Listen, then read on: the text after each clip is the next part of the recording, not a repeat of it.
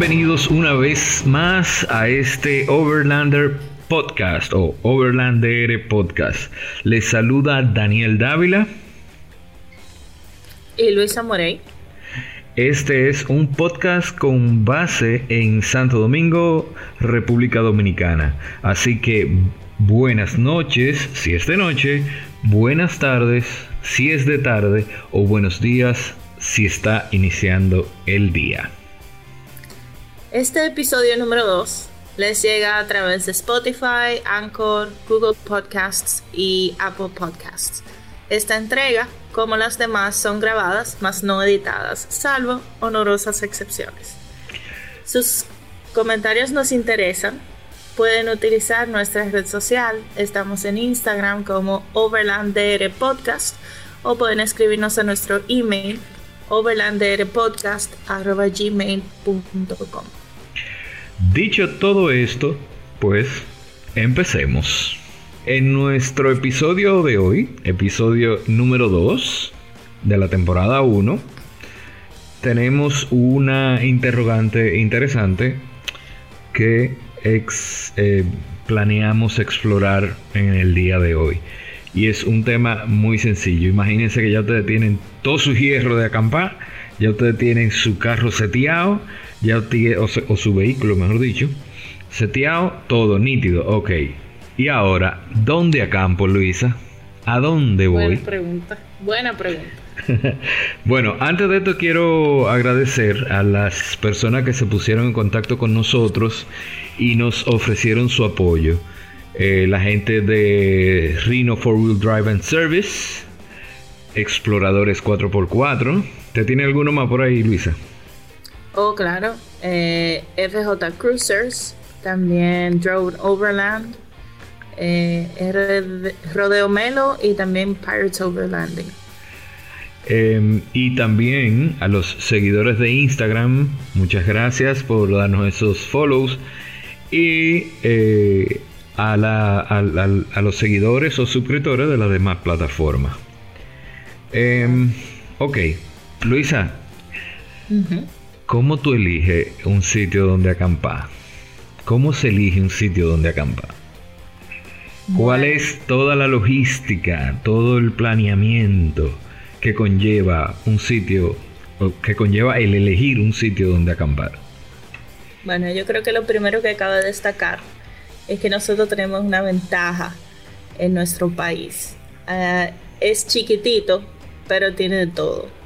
Tiene playa, tiene ríos, tiene montañas, tiene climas fríos, tiene eh, climas eh, desérticos. O sea que imagínate, hay una infinidad de sitios donde elegir. No tenemos nieve, escúchame que te interrumpa, no tenemos nieve, pero como vamos con, con el cambio climático, probablemente de aquí a 10 o 15 o 20 años podamos tener nieve, eh, fácilmente. Ya lo sabes. Bueno, entonces, o sea que aquí hay varias opciones. varias, muchísimas. Ok, y, y, entonces, ¿cuáles serían esas opciones? O hay, o sea, podríamos englobar todas las opciones, categorizarlas. O sea, para nosotros poder definir qué, es lo que nosotros queremos. Eso es lo primero. Si si tú vas a elegir dónde acampar, yo creo que lo primero que tú tienes que definir qué es lo que tú quieres. A mí me gusta la playa, vamos para la playa, o no, yo quiero acampar cerca de un río, o yo quiero frío. Eso es lo primero. Obviamente, ya dentro de cada uno de esos, tú tienes las características geográficas eh, de flora y fauna también de cada sitio.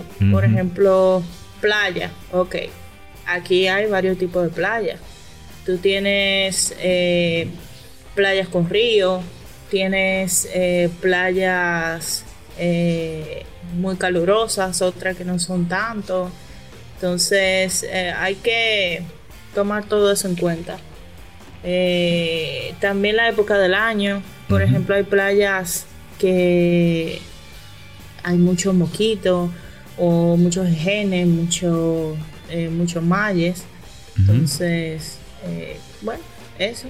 Si te vas para los ríos, saber de, los ríos también, los mayes, los mosquitos, qué tipo de río.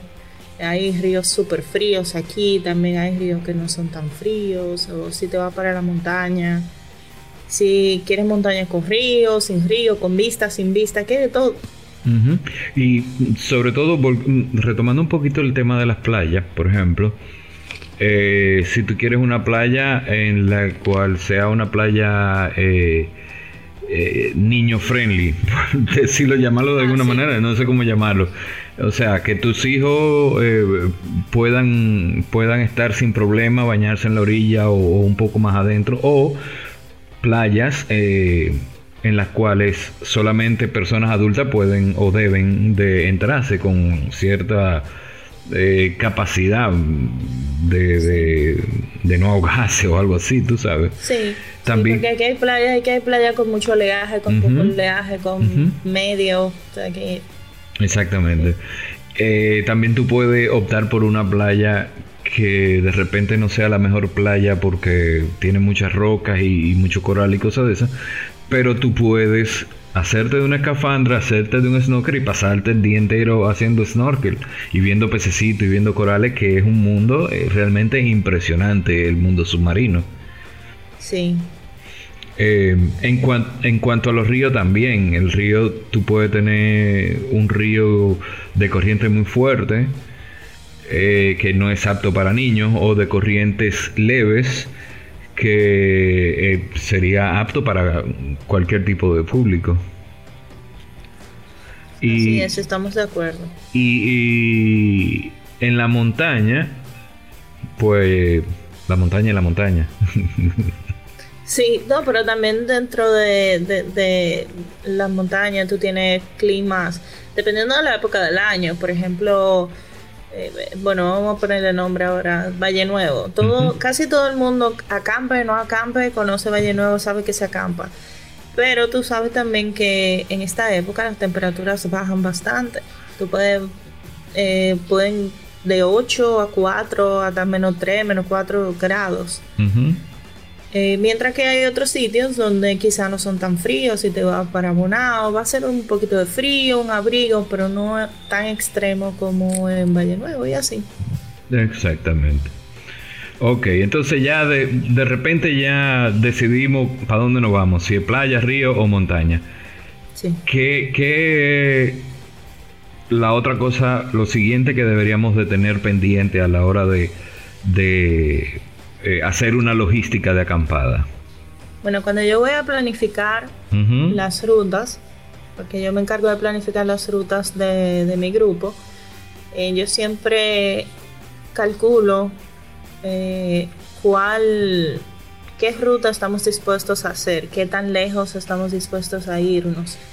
Si es un fin de semana largo, si es solamente un fin de semana sábado o domingo, incluso si es solo un pasadía. Entonces, eso es lo que yo primero analizo. Si es lejos, si es cerca, si, si van vehículos que pueden hacer todo un trayecto off-road, no importa qué condiciones, o si vamos con invitados que de repente no tengan eh, un vehículo apto para ir por eh, caminos eh, que no conozcamos y cosas así. Entonces, eso para mí es lo segundo. Ok. Lo segundo, pero no por ser lo segundo, es menos importante. Es tan importante como tú decidí para dónde tú quieres ir. O sea, porque de repente, eh, ¿qué te digo? Eh, yo quiero ir a, Manabao.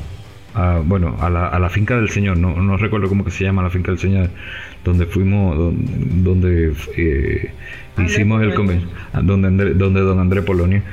Eh, llegar ahí no es tan sencillo, no es tan fácil en cualquier vehículo.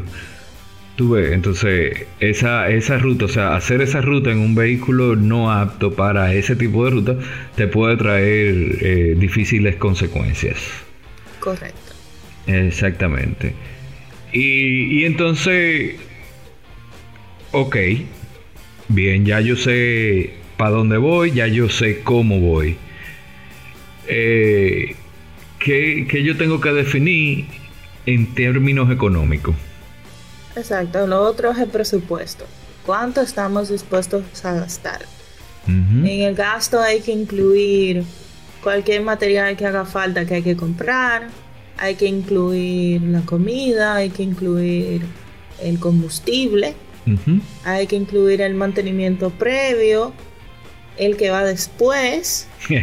sobre todo el que va después. sobre todo el que va, sí, porque uno dice, oh, ¿cómo hacer? No, eso créanme. No es lo mismo coger para la montaña que meterse por arena. y, y lo otro, muy importante también, los peajes. Uf. Sí. Uf esa carretera de Samaná. Uf. Eh, esa misma, en eso estoy pensando. o imagínate que aparte de Samaná te toque también, ah, que vámonos para la terrena. no es fácil. Sí, no, no, no, no, definitivamente. Eh, pero normalmente lo del presupuesto en lo que más se va es combustible, creo, ¿no? Claro, sí. Sí.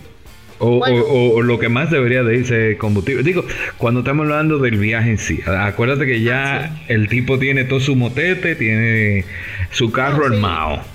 Sí, pero si te va a pasar maná, créeme que se equivale eh, el, el, peaje y, el combustible, no, no van muy aparte. Sí.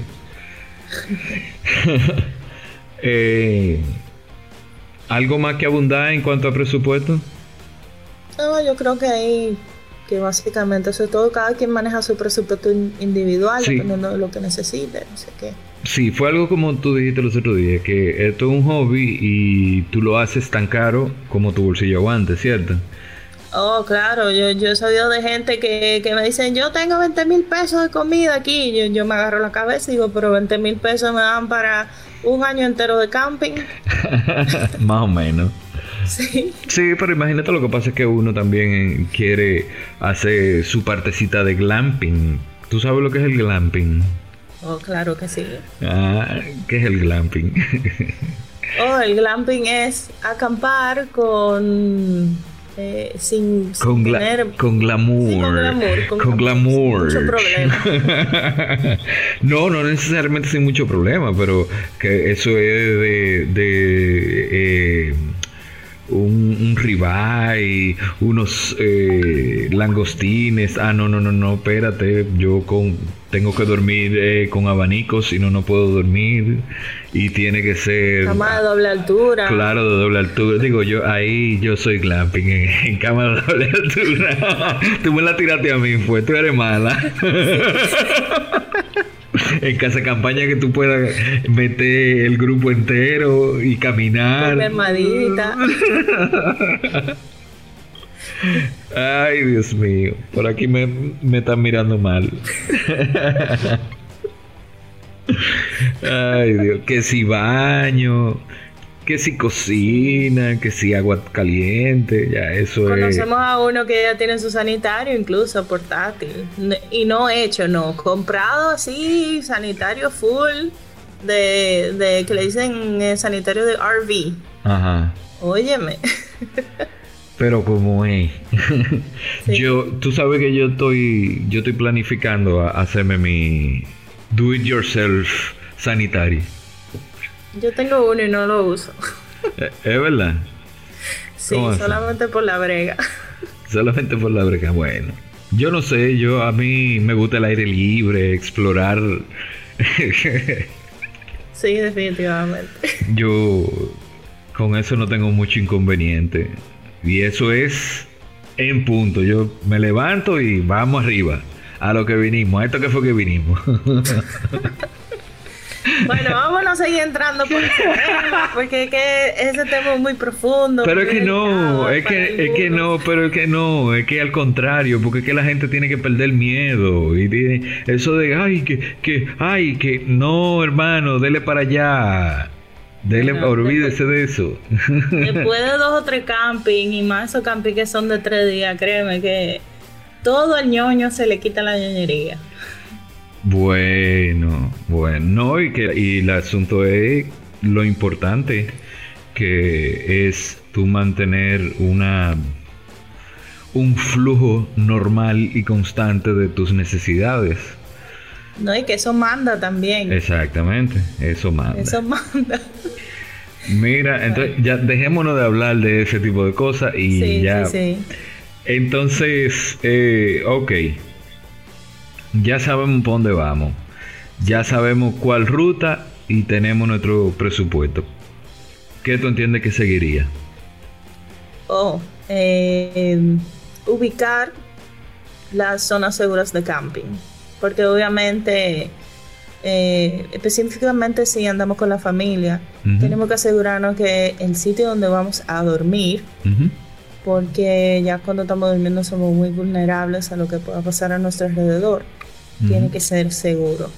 Entonces, por ahí es que tenemos que empezar a buscar. Ok.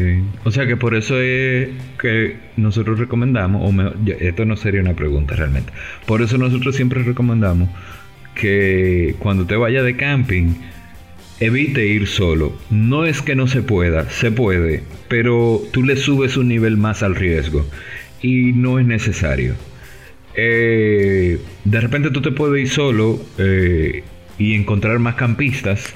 Y lo recomendable es tú trata de acampar lo más cercano de ellos posible. Obviamente, eh, si tú ves que los otros campistas son gente decente y educada y no están con un musicón, no están con, con una peleadera, con una bolseadera, eh, lo mejor es eso. O sea, te salí acompañado y si no va acompañado trate de ir a zonas donde regularmente van campistas y tratar de acampar cerca de los campistas teniendo en cuenta de que hay de todo en la viña del Señor. Así es. Y entonces eh, cuando estamos hablando de camping ¿cómo yo evito o cómo la gente podría evitar eh, perdón, corrijo. ¿Cómo la gente podría asegurar más su estadía en, el, en la zona de camping? Asegurar su estadía en la zona de camping, ¿te refieres a, a seleccionar una zona que sea segura? Bueno, en nuestra experiencia, que andamos como grupo, nosotros hemos visto que mientras más difícil, difícil es el acceso, mientras más lejana es la, comunidad a donde vamos, usualmente más seguras son. Porque todos conocemos las características del dominicano, especialmente del dominicano de pueblo, de campo, que son gente muy buena, son gente humilde, genuina. Entonces, eh, tú siempre vas a encontrar gente donde quiera que vayas y, la gente de campo tiene una calidad eh, y una humanidad excelente. Entonces, usualmente esos sitios tú no vas a tener ningún problema. Eh, también hay algunas comunidades que ya están acostumbradas a, a camping a ver gente que van, que abren su casa de campaña, ya cuidan a la gente porque saben que su economía también depende de, esa gente que quizá vayan a consumirle algo en su negocito.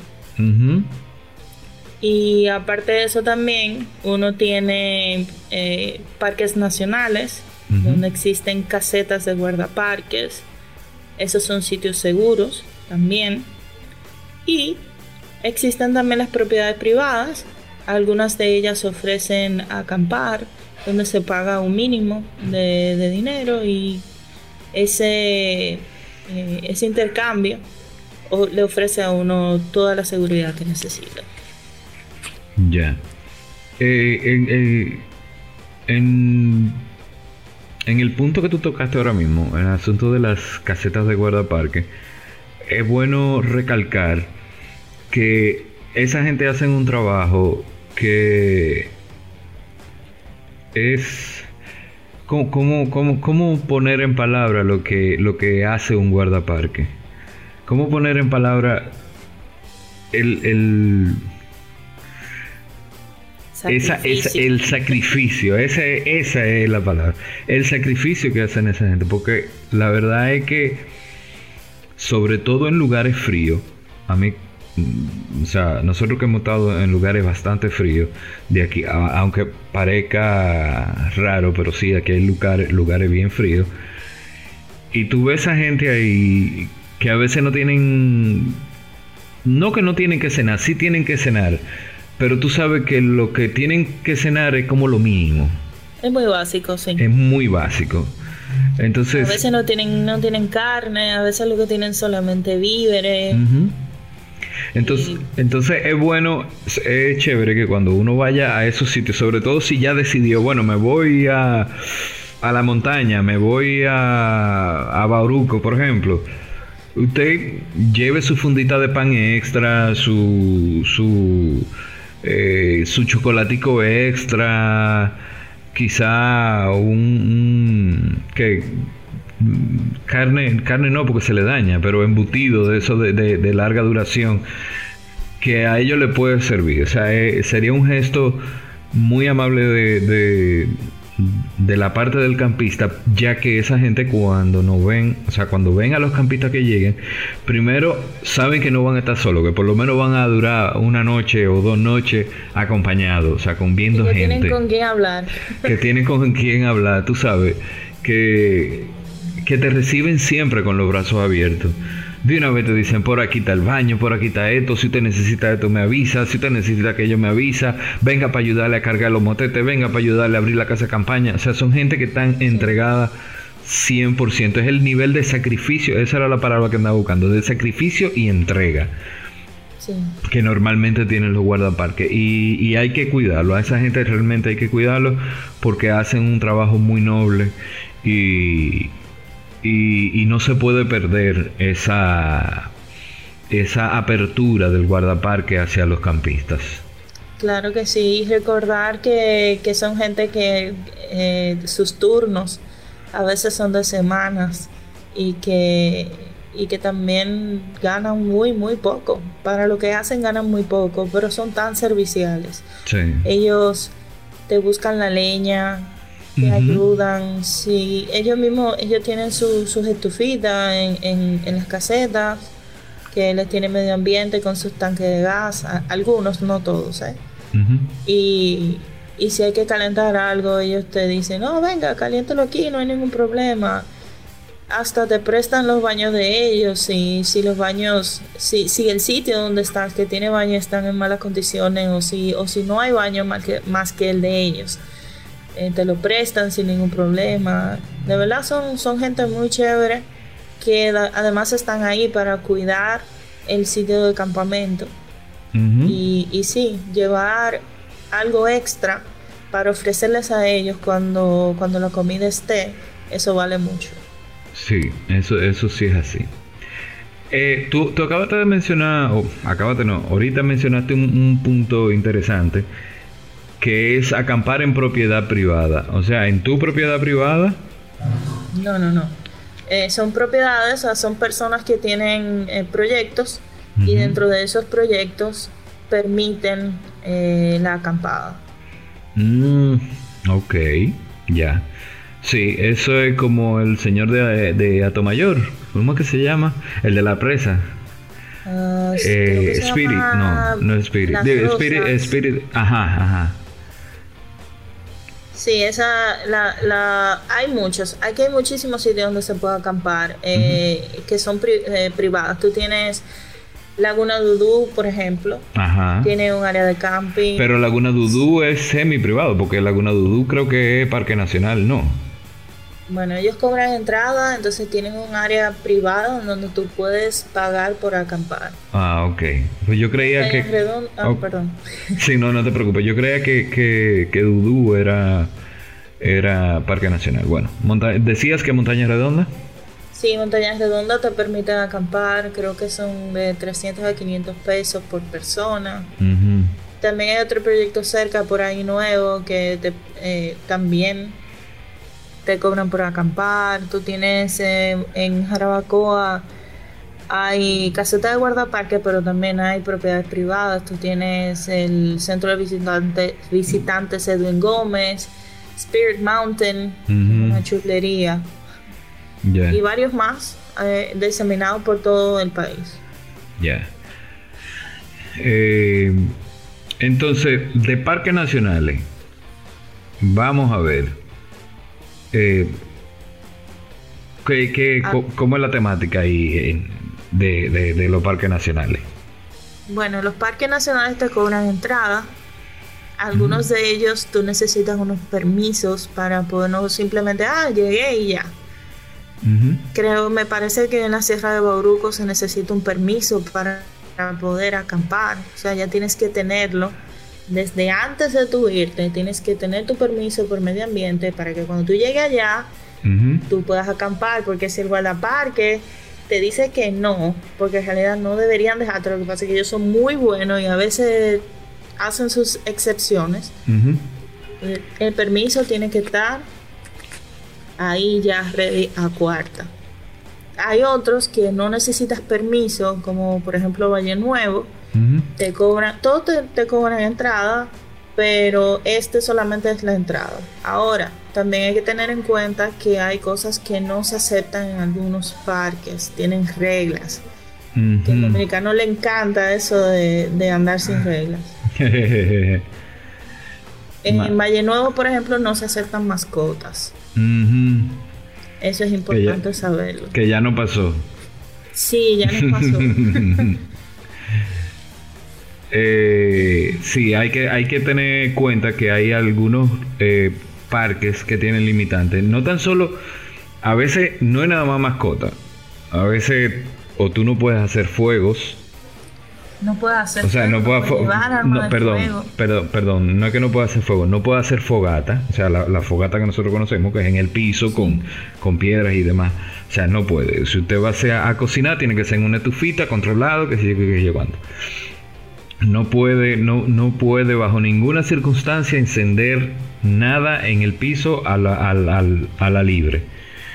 Eh, no se pueden llevar armas de fuego, obviamente no se puede cortar o no se debe de cortar. Ah, mira este pino aquí que tiene qué sé yo cuántos años creciendo.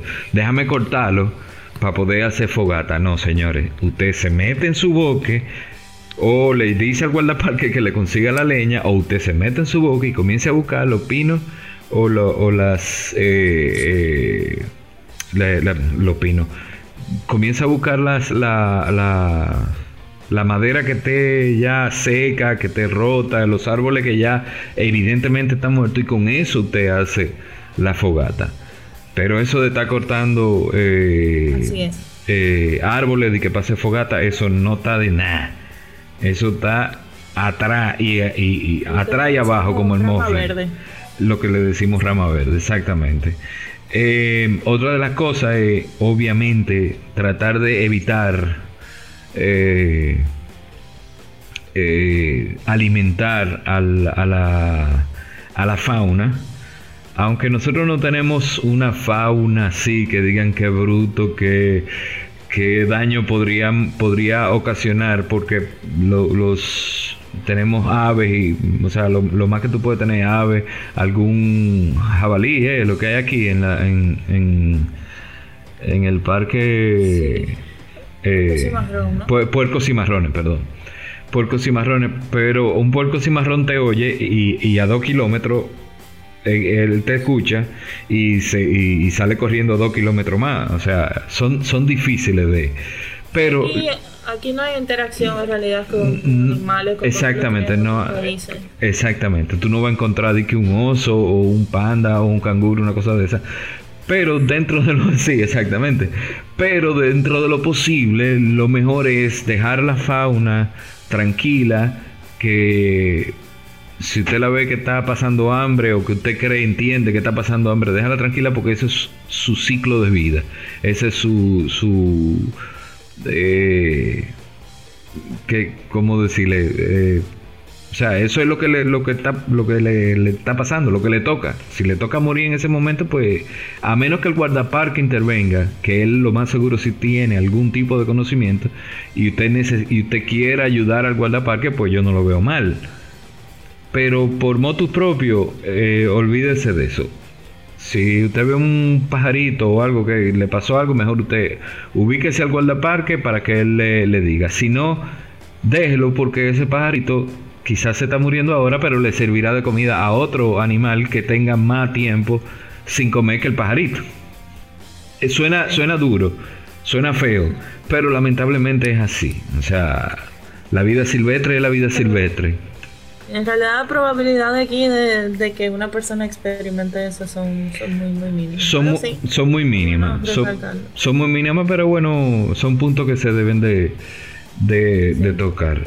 Eh, entonces, dijimos costo de entrada, hablamos sobre los guardaparques, eh, mascotas, las reglas.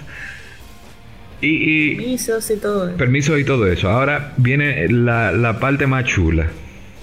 Sí. Porque hay sitios que no es nada más yo llegué al sitio. Y acampé.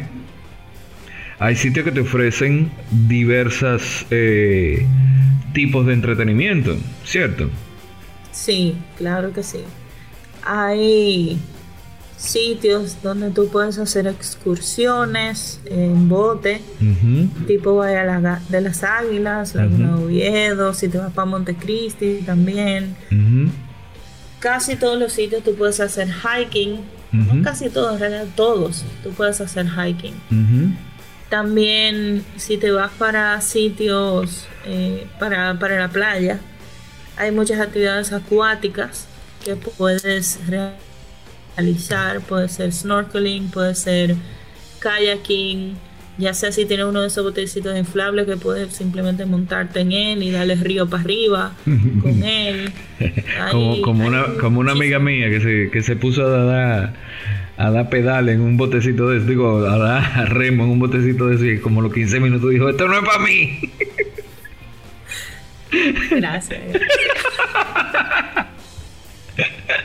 Esto coge mucha lucha y no se avanza. Y ese botecito tiene los, remos muy cortos. Pero, pero yo me subí en el botecito consol, allí me fui río arriba, lejísimo. Ah, bueno, pero es tuyo, ¿verdad? ¿Tú estás acostumbrado? no, yo nada más lo he montado como tres o cuatro veces. Porque nunca tengo, nunca tengo eh, como la, la dicha de ir a un sitio como, como en este caso eh, Playa El Valle, que tiene el río cerca de la playa. Eh, ah, mira que no, no, tocamos ese tema. Ahora que lo estoy pensando, eh, hay playas que tienen su río y entonces tú tienes la, la, la, las, los dos mundos, o sea, o, dos mundos, por decirlo así, sí, en uno solo. Tienes el agua dulce y el agua salada y, y eso es un éxito. Ese, ese es como lo mejor de lo mejor. Así es, lo mejor de lo mejor. entonces, una chulería. entonces yo como no siempre vamos a, un sitio así donde se pueda explayar el bote, eh, pues como que nunca lo llevaba. ¿Tú sabes dónde yo lo, lo, lo debí de haber llevado? Pero bueno, no sabía. A la presa... A Cotuí. A Cotuí. Esa presa es. ¿Cuál presa era esa? Señor. La presa de Atillo. La presa de Atillo. Ahí, hubiese sido, ahí hubiésemos gozado. Y mira que ese sitio donde nosotros acampamos, perdón que te interrumpa, es una excepción de propiedad privada. Porque esa sí es un terreno privado. En realidad no conocemos al dueño, pero señores, cómo se dan las cosas. Nosotros llegamos a, a Cotuí con la intención de llegar al a una caseta de guardaparques y a través de una persona que andaba con nosotros, un invitado, que tiene familia en Cotuí, apareció un, una propiedad así, que no tiene construcción ni nada, al lado de... que, tiene acceso a la... A la presa. Sí, a la presa. Y ahí estábamos nosotros como unos reyes, en ah. propiedad privada, eh, deslindada todo pero sin nadie alrededor de nosotros poniendo música ni nada. Eso fue espectacular. Bueno, había alguien poniendo música, pero eran como a 3 kilómetros de nosotros. Bueno, sí, pero eso nosotros está cantando. sí. pero fue como un ratico nada más y fue chévere, o sea. Eh, sí, no, porque ahorita dicen que nosotros somos ermitaños totalmente, que no sabe, queremos saber de la... No, no, al contrario, queremos saber de la gente, no, no, lo que pasa es que nos gusta... La gente que Exactamente, nos, nos, gusta respetar y que nos respeten el espacio. definitivamente. Y no se respeta nada más eh, sin, sin transgredir eh, zonas, sino también transgrediendo eh, oídos, narices y cosas así, y demás alimañas. Sí. Entonces, eh, ¿para dónde vamos, Luisa? ¿Para dónde vamos? Si ya tenemos, si ya tenemos todo listo, ¿para dónde nos vamos? ¿Cuál es, o sea, cuál es tu sitio predilecto? ¿Cuál sería tu sitio predilecto? Playa, río, montaña. Para mí, todos son igual de válidos. Yo trato de alternarlos entre playa, río y montaña. Hay veces que a uno le sale como una venita de que, de que quieres repetir, ya sea montaña o ya sea río. Ah, para mí, sitios favoritos para acampar, eh, Valle Nuevo siempre va a estar en, en mi tope de lista, excepto en invierno. Cualquiera que me hable a mí de ir en invierno a Valle Nuevo a pasar ese frío, yo le digo, váyase usted. Pues me iré yo entonces. Porque yo no voy para Valle Nuevo, sino es cuando esté haciendo frío de verdad. No, gracias. Lo único, lo único malo, lo único malo de, de, del invierno en Valle Nuevo es que aparentemente es muy húmedo, según lo que, lo que comentan. Porque, eso depende, eso depende.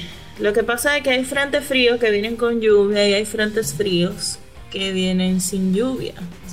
el problema es que tú no sabes cuál te toca hasta dos días antes de tu irte. Y que está el meollo del asunto. Ya. Y una pregunta, Luisa. Eh, hablamos de acampar en, en río, pero hay una problemática con el río y es que los ríos a veces no crecen de repente. Bueno, sí, pero yo creo que una cosa importante también de cómo de elegir dónde acampar es el, clima del momento. Eh, los uno siempre tiene que estar chequeando el clima. ¿Cuál va a ser el clima? No, no de donde uno está, sino de la zona donde va a acampar.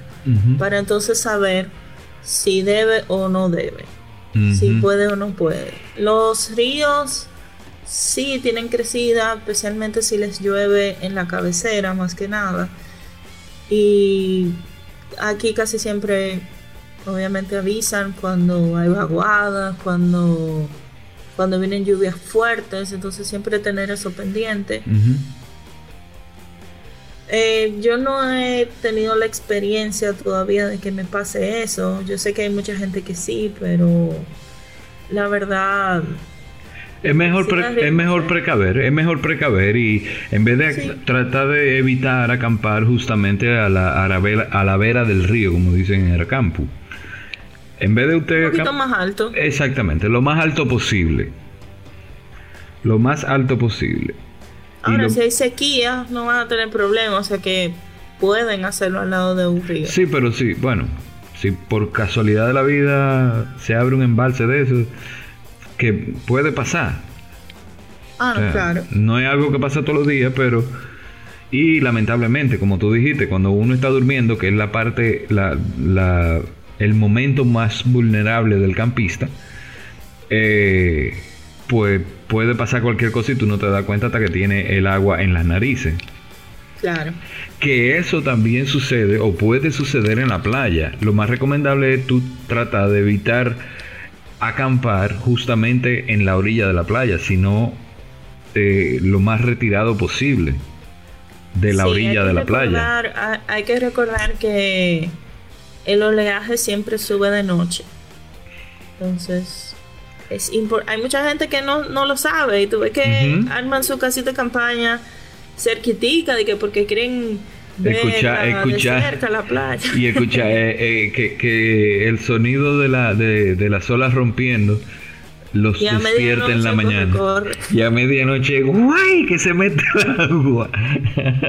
Y creo que en estos días eh, me estaban haciendo un cuento Richard de Senda Tour me estaba haciendo un cuento de que ellos fueron a, a acampar bueno fueron primero que nosotros a Playa del Valle eh, y, y, acamparon del otro lado, del lado de, de donde están la, los restaurancitos, eso.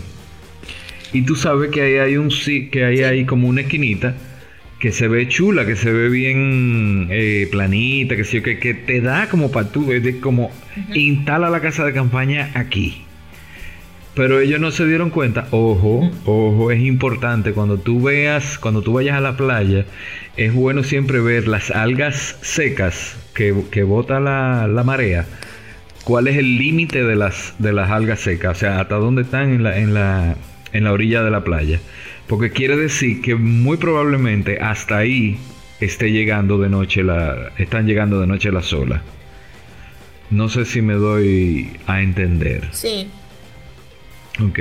Sí, eh, claro. Yo me imagino cuál es ese sitio del que tú hablas. Sí, sí, que está y Ya solamente tú diciéndome. Ya te imaginas lo que pudo pasar. Bueno, pues entonces ellos parece que no se, no se fijaron que eso estaba, porque por lo regular tiene sus algas, tiene su retrojito de algas. Eh, y no se fijaron y armaron esa campaña. Alguien les dijo, miren, ahí no se pongan porque ahí se mete el agua. Parece que uno de los muchachos dijo que no, que él se iba a quedar ahí, que ya él no iba a armar de su casa campaña otra vez. Y como a las 3 de la mañana, él corre, corre. ya tú sabes. La casa, de campaña, la casa de campaña por un lado, el bulto por otro el sleeping bag por otro y todo mojado. Señores, y dormí, dormir con agua de sal. Hay gente que lo soportamos, a mí no me importa. Pero yo sé que es incómodo. yo sé que es muy incómodo dormir, dormir bañado en agua de sal. Yo te digo algo, para mí, no, yo creo que es más como las partes que es rosa, específicamente de pierna. Yo creo que ese, ese es el problema mayor con la sal, pero ya por lo otro no, no es tan incómodo. Y, lo descubrí porque me tocó dormir eh, o sea, sin, sin bañarme con agua dulce porque no había de otra. Bueno, eh, entonces yo quería recalcar eh, volviendo otra vez a lo, a lo de los parques nacionales, señores, tenemos que proteger nuestros parques nacionales y también, aparte de proteger, comenzar a levantar la voz para que se, haga, se hagan, o sea, para que los parques se vuelvan lo que, lo que deberían de ser parques y que la gente pueda utilizar el parque y pueda entrar a los parques a acampar y pueda pernoctar. palabra dominguera de, de Luisa. y, se, y, y, podamos pernoctar, oye, eso mismo eh, eh, en, en, los parques, que se construyan zonas de camping, que se construyan eh, maneras de seguridad. Y que, y que se cobre por eso, que eso puede ser un muy buen ingreso para mantener a los guardaparques, para mantener el, el mismo parque en sí. En Estados Unidos, una entrada a, un parque. A mí no me gusta hacer la comparación, eh, las comparaciones con Estados Unidos, pero como son la civilización que uno debe de tomar y dejar, ¿verdad? Y en este caso, una entrada a cualquier parquecito viejo de Estados Unidos son 20 dólares. Sí, pero aquí se cobra. Lo que pasa es que yo creo que el problema que nosotros tenemos es que cuando pensamos en parques para acampar. Creo que solamente tenemos uno en mente, que es Valle Nuevo, pero aquí hay muchísimos parques, hay muchísimas zonas protegidas y muchas casetas en donde se puede acampar. Y, hay muchas que están abandonadas. Un ejemplo de eso es eh, ahí en Baní, donde nosotros acampamos en Manaclar. Manaclar es precioso, tiene una vista increíble, pero lamentablemente está muy abandonado, porque ahí casi no va gente. Nosotros vamos.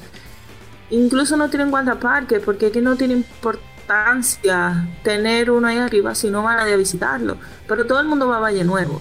Pero ¿qué pasa con Valle Nuevo? Que está saturado. Demasiada gente sube para allá arriba, mientras que hay otros parques que tenemos donde no va gente. Y eso es lo importante, que debemos de ir a esos sitios también. Sí, eh, ojo que quiero eh, abundar un poquito más sobre el tema del Parque Louis Queen y la caseta de, de guardaparque Manaclar. Eh, cuando Luisa dice está abandonada, es abandonada en el sentido de que poca gente va. Pero esa casita está nítida. Esa casita tiene un, un porche, un, ¿cómo que se llama eso? Una terracita que usted se sienta en la mañana con un café ahí y, una, y, su silla de camping y mira así para el infinito, que se ve eh, eh Baní, se ve eh, la costa, se ve el mar y, uno ve hasta allá. Eso, eso es espectacular. Es, pero espectacular. lo que no tiene condiciones es, por ejemplo, los banquitos ya, los pobres se están cayendo de eh, de cómo se llama, de eh, la carcoma y, también el agua. No, allá hay agua. La, la, la, la ve que eh, no, no, no, el, agua. Ah, el agua de lluvia, ok, sí. Exacto.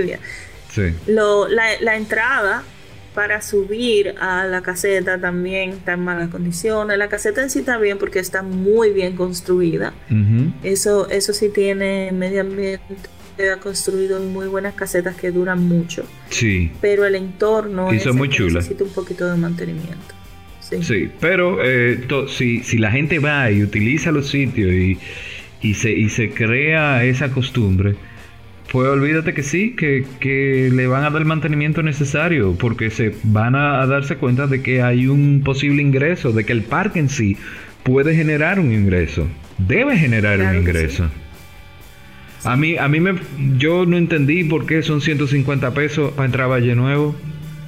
O sea, 150 pesos nada más se van en pagarle a un tipo para que arregle la eh, medio kilómetro de calle, eh, ¿qué medio kilómetro? 25 metros de calle de la, de, la ruta. O sea... Así es, sí, es muy poco. Eh, es increíble, o sea... Entonces, como que no están viendo, está bien, sí, bueno, tiene que ser un precio asequible para todo público. Ok, pero vamos a tratar de, que, de que el mismo parque genere suficiente ingreso como para que el parque en sí eh, sea autosuficiente. Claro. Y, a los guardaparques quizás se, le, se les entrene de una mejor manera, se le, se le, se le den ciertas condiciones que necesitan, etcétera, etcétera. Más autoridad sobre todo. Claro. Pero imagínate. Lamentablemente nosotros tenemos déficit en muchísimas cosas y ese es uno de ellos. Sí, bueno, pero ataquemos lo que nos compete en este momento, que serían los parques, que yo creo que, que eso sería súper fácil, ¿entiendes? Eso no, no creo que, habría que volverse loco. Eh, pero bueno. Eh, y finalmente, con el asunto de los parques nacionales, cuando se utilizan los parques nacionales, cuando uno va a interactuar con los parques nacionales, no suceden cosas como lo que está pasando en Cotubanamá. ¿Te entiendes? ¿Por qué, ¿Por qué sucede eso? Bueno, porque son parques que están cerrados, tú no puedes entrar, o tú no sabes cómo entrar, o tú no puedes utilizar el parque, entonces eso no es un parque, eso es un terreno que lo están dejando ahí engordar hasta que venga un Juan de los Palotes y diga esto es mío y quiera hacer con el parque lo que, lo que le venga en gana. No, pero ese parque está abierto. Lo que pasa es que mucha gente ni siquiera sabe que está ahí. La gente, eso es lo que te digo de, la importancia de conocer y de visitar los parques, porque es que la gente solamente piensa en Valle Nuevo y hay muchísimos otros sitios donde se puede acampar. Todo lo que es Parque Nacional y tiene una caseta, hay libre acceso y se puede ir a acampar, pero es que la gente no la conoce porque no se sientan a investigar. Pero si uno se entra a, por ejemplo, a la página web de medio ambiente, hay un listado de áreas protegidas y de, y de parques nacionales donde, donde tú puedes ir a visitar y, y sabes que con seguridad tú te vas a poder quedar a acampar. Y uno de ellos sí es Valladolid. La gente me dice, ¿y en Valladolid dónde acampar? Sí, señores, en Valladolid hay una caseta de guardaparque que tiene todas las facilidades, tiene baño, tiene, tiene gaseo, tiene de todo. Tú estás frente a frente a la playa, sea, en, la misma playa. Ahí tú puedes abrir tu casa de campaña con toda la seguridad del mundo y acampar. Y lo más chulo es que también tienes hiking.